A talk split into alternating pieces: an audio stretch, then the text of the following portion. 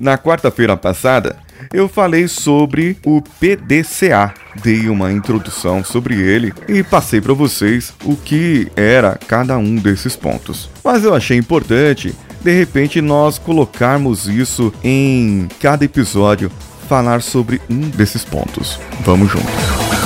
Você está ouvindo Coachcast Brasil a sua dose diária de motivação.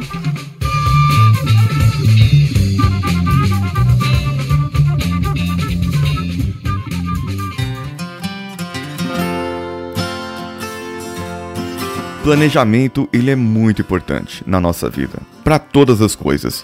Seja para uma viagem, seja para você ir buscar um novo emprego, ou para que você busque uma faculdade, um curso onde você queira é, fazer algo novo, diferente, um treinamento. Você também pode é, ter um planejamento para sua empresa, para o seu novo modelo de negócios, para aquilo que você quer fazer de diferente. Você pode ter um modelo diferente para cada coisa e um planejamento diferente para cada coisa. Você, nesses planejamentos, deveria incluir quais são os seus pontos fortes, quais são aquelas qualidades que você tem que você vai conseguir conquistar algo e quais são aquelas qualidades que você precisa melhorar. Então, você coloca no planejamento as qualidades, as forças, seus pontos de melhoria para que você possa traçar esse planejamento da melhor maneira possível. Quais são os pontos onde ainda falta falta alguma coisa. E para isso que falta, o que você vai fazer? Como você vai solucionar essa falta? Como você vai solucionar que isso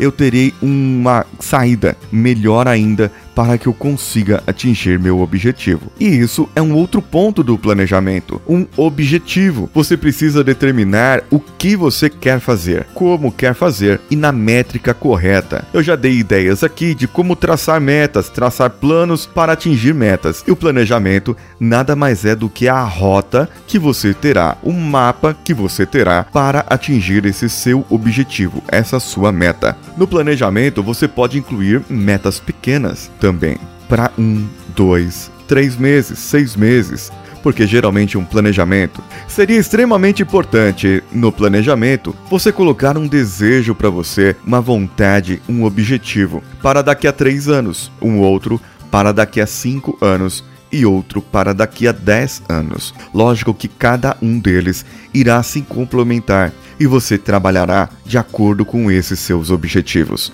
Sempre lembrando que você tem qualidade de vida, que você tem uma família, que você tem pessoas ao seu redor. E dependendo do seu objetivo, essas pessoas poderão ser influenciadas negativamente. E isso definitivamente não é importante. Não vale a pena você ter uma vida com pouca qualidade e lá no final, quando for gozar do seu objetivo, você estiver doente, ou estiver separado, ou seus filhos não estiverem com você. Não vale a pena você ter algo agora, um benefício agora pensando no futuro, sem que as outras pessoas não compreendam e não vão junto contigo. Uma maneira boa de fazer isso é colocar de acordo com a sua esposa, o seu esposo, se vocês são casados, ou namorado ou namorada, as pessoas que estão junto com você, o seu chefe, o seu parceiro de trabalho, o seu sócio, compartilhe os seus sonhos com as pessoas com quais você se relaciona, aquelas pessoas que são importantes para você, que fazem parte do capítulo da sua história nesse momento. Essas pessoas são importantes saberem os seus objetivos, os seus sonhos daqui a 3, 5, 10 anos. E sim, essas pessoas poderão ajudar você a planejar melhor e a traçar aquelas partes onde pode faltar algo. E elas poderão complementar aquilo que faltam na sua vida e te indicar como você poderá melhorar nos pontos onde você precisa melhorar.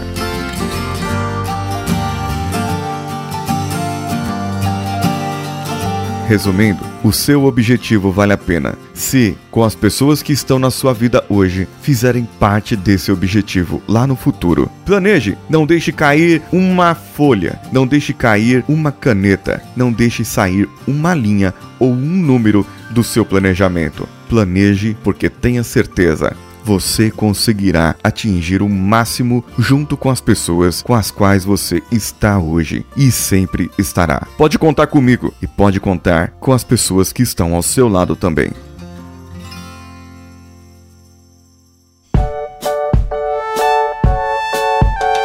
Hoje eu vou ler um e-mail bem grande da nossa ouvinte, eu vou dar uma resumida aqui. É a nossa ouvinte chamada Nadia Honegger. Eu li certo o seu nome, Nadia? Depois você escreve para falar. Ela é suíça, tem 48 anos e mora lá na Suíça. Tem dois filhos, a Viviane, de 24, e o Flávio, de 23 anos. É casada com um suíço puro e eles têm uma empresa de reciclagem lá.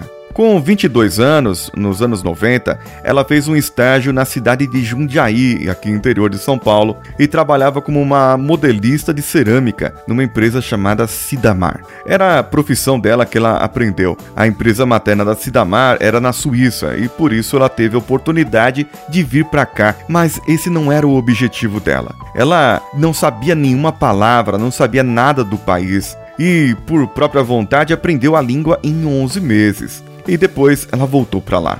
E em 2010 ela voltou ao Brasil, lá em Pernambuco, na cidade de Igaraçu, foi num projeto Pão da Vida, um abrigo de meninos e adolescentes. Ajudou como voluntária. Os próprios filhos dela foram adolescentes, ficando lá na Suíça. No projeto mesmo foi como uma cadeia. Ela não podia sair sozinha, foi perigoso. Ficou dois meses querendo aprender português. Ao invés dela aproveitar a situação de viajar, viver em hotéis, ficou na maioria do tempo no abrigo. Recife e Olinda ela chegou a conhecer também. Tem uma filhada brasileira, a Valdênia, de 15 anos, e chegou a conhecer conhecer ela pessoalmente naquela época. Apoiou para fazer o primeiro grau numa escola particular e ela entrou numa escola pública naquele ano. Desde sete anos ela não via mais essa menina, mas ficará no seu coração, ela escreve aqui. Quem sabe a Valdênia possa nos ouvir também. A mãe dela, italiana, nunca ensinou os filhos a falar italiano. Ela falou que se um dia ela tivesse a possibilidade, iria ensinar aos seus filhos. Ela fala português com a Viviane e o Flávio e eles entendem. Eles nunca vieram ao Brasil,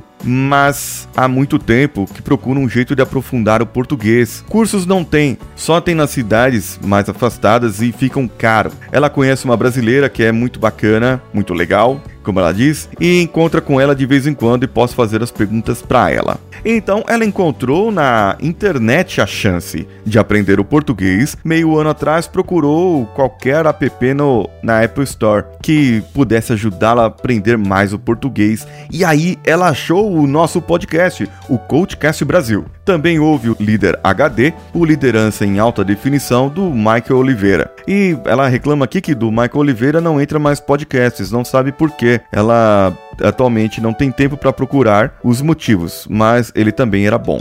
Com o podcast, ela achou que sempre procurou. Com o Coachcast, ela fala aqui. A primeira vez que eu ouvi um episódio foi como se falasse com, com ela pessoalmente. Não só por causa do português, de uma pronúncia maravilhosa para entender cada palavra, também os assuntos que tocaram muito. Justamente os assuntos da minha vida profissional e particular. Temos uma empresa familiar e ela disse que eu dei muitas respostas e fortaleceu de continuar com atitude e ser persistente, especialmente com o filho muito moleque ainda. Filho e filha trabalham na empresa e isso é um grande presente de Deus.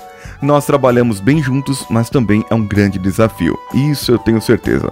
Eu poderia escrever muito ainda, mas no fundo quero dizer que existem pessoas que não moram no Brasil ou perto de você, mas mesmo assim têm interesse no seu trabalho. A Suíça é um único país no mundo que tem quatro línguas nacionais, mais um montão de dialetos, e três línguas oficiais: alemão, italiano e francês. Eu quero aprender o português. Uma loucura, mas consegui. Olha só, ela coloca aqui uns pensamentos para inspirar-nos de continuar porque motivamos pessoas para liderar as empresas grandes e pequenas em todo lugar do mundo, entender que nosso comportamento é um exemplo. Se for forte para não cair na tentação da corrupção, mesmo vendo que outros são corruptos, ter um coach que mostra outras perspectivas que não dá para ver quando se fica com um problema. Perceber quanta ajuda ao desenvolvimento para as pessoas que queremos apoiar. Isso é saudável. Se abrir para a transformação do mundo sem preconceitos, porque a globalização não vai parar. Espero que dê para entender o que escrevi. É claro que não tenho escrito isso em 5 minutos. Com essas frases, deixo o destino rolar. Um grande abraço ao Brasil da Suíça, Nádia. Muito obrigado, Nádia. Muito obrigado mesmo. Eu gostaria muito que você escrevesse respondendo esse nosso comentário aqui. Ah, ela fala aqui num PS. Essa frase que diz uma criança no início dos seus episódios não entendo de área, motivação. Ah, é a dose diária de motivação. É uma dose de motivação todos os dias. Motivação pode se entender por estímulo, algo que vem de externo, de fora, no caso do podcast, todos os dias. Diária, por isso isso, diária. Se escreve D-I-A-R-I-A, ok? Um abraço a você, Nádia, e vamos juntos. Faça como Olavo Montenegro Souza, Matheus Mantuan, Gustavo Guedes, Ana Luísa Caran, André Carvalho, que contribuíram lá no padrim.com.br barra coachcast, ou como Felipe Pereira Machado, que foi lá no apoia.se barra coachcastbr e também fez o seu apoio para nós. Muito obrigado a vocês que estão nos patrocinando. Você pode deixar o seu comentário lá no nosso site coachcast.com.br ou pelo e-mail contato@coachcast.com.br. E as nossas redes sociais, você pode nos encontrar, compartilhar e curtir as nossas postagens. Procure pelo Coachcast BR no Facebook, Facebook Groups, Instagram ou Twitter. Eu sou Paulinho Siqueira, um abraço e vamos juntos.